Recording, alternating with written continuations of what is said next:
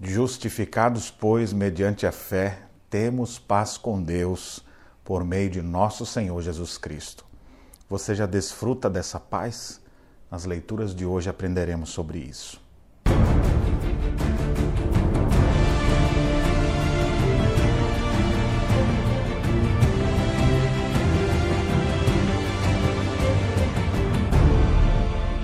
Meus irmãos, graça e paz. Estamos juntos na nossa caminhada bíblica e a nossa leitura de hoje, Romanos, capítulos 4 a 6. No capítulo 4, a doutrina da justificação pela fé é apresentada através do patriarca Abraão, que creu em Deus e isso lhe foi imputado para a justiça. Os sinais que Deus deu para ele, como por exemplo o sinal da aliança da circuncisão, não era simplesmente um sinal de nacionalidade mas era um símbolo de fé, de que alguém pertence ao povo pactual. E ao dizer que Abraão foi justificado por causa da sua fé, ele diz que todos nós que cremos no Senhor Jesus também somos justificados pela fé. A obra de Cristo na cruz do Calvário nos torna justos diante de Deus. Não que nós sejamos justos, sabemos que não. Mas quando Deus olha para nós dos altos céus, ele vê o seu filho pregado numa cruz, pagando pelos nossos pecados, e a justiça de Cristo nos é imputada. Por isso que no capítulo 4 ele diz que Cristo foi entregue por causa das nossas transgressões e ressuscitou por causa da nossa justificação. Como consequência, então a Bíblia diz: justificados, pois, mediante a fé, temos paz com Deus por meio de nosso Senhor Jesus Cristo. Cristo trouxe paz, reconciliação, do homem pecador com o Deus Santo. Através de Cristo, nós podemos ter consciência tranquila de que todos os nossos pecados, do passado, do presente e do futuro, todos foram carregados por Jesus na cruz.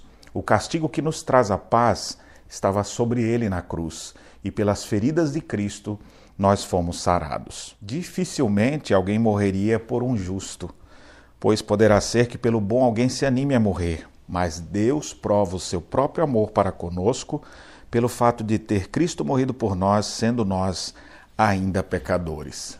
E agora, livres da condenação da ira divina, devemos viver em novidade de vida. E é isso que Paulo argumenta no capítulo 6. Permaneceremos no pecado para que seja a graça mais abundante? De modo nenhum. Como viveremos ainda no pecado nós os que para ele morremos? Se morremos com Cristo, cremos que também com Ele viveremos. Portanto, quanto a ter morrido, de uma vez para sempre morrer para o pecado, mas quanto a viver, vive para Deus. Olha que interessante, aqueles que vivem pela fé em Jesus Cristo crucificam a sua velha natureza, não precisam mais viver escravizados aos seus pecados, mas eles podem agora, na força do poder da cruz, dizer não ao pecado porque o pecado não reina mais em nossos corpos. Ainda temos nossas lutas, ele vai dizer isso nas leituras de amanhã. Mas aqui ele deixa claro: considerai-vos mortos para o pecado, mas vivos para Deus em Cristo Jesus. Não reine, portanto, o pecado no vosso corpo mortal, de modo que obedeçais às suas paixões. Porque o pecado não terá domínio sobre vós, pois não estáis debaixo da lei, e sim da graça. A graça transbordante de Deus veio até nós. E agora, sem mérito algum, nós somos perdoados, lavados, remidos, comprados, justificados diante de Deus. O salário do pecado é a morte, mas o dom gratuito de Deus é a vida eterna em nosso Senhor Jesus Cristo. Venha você também desfrutar da paz de Deus que excede todo entendimento, de alguém que na sua relação para com Deus já não percebe mais inimizade, mas percebe sim reconciliação, paz, perfeito shalom. Você gostaria de desfrutar isso na sua vida? Paz de espírito, paz de consciência, saber que teus pecados foram todos perdoados, todos os nossos erros ele carregou na cruz.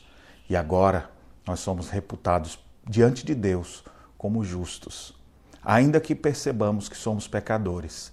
Por isso mesmo, isso nos dá força para a gente dizer não ao pecado não para a gente conseguir ser salvo, mas porque nós já somos salvos através dos méritos de Jesus Cristo.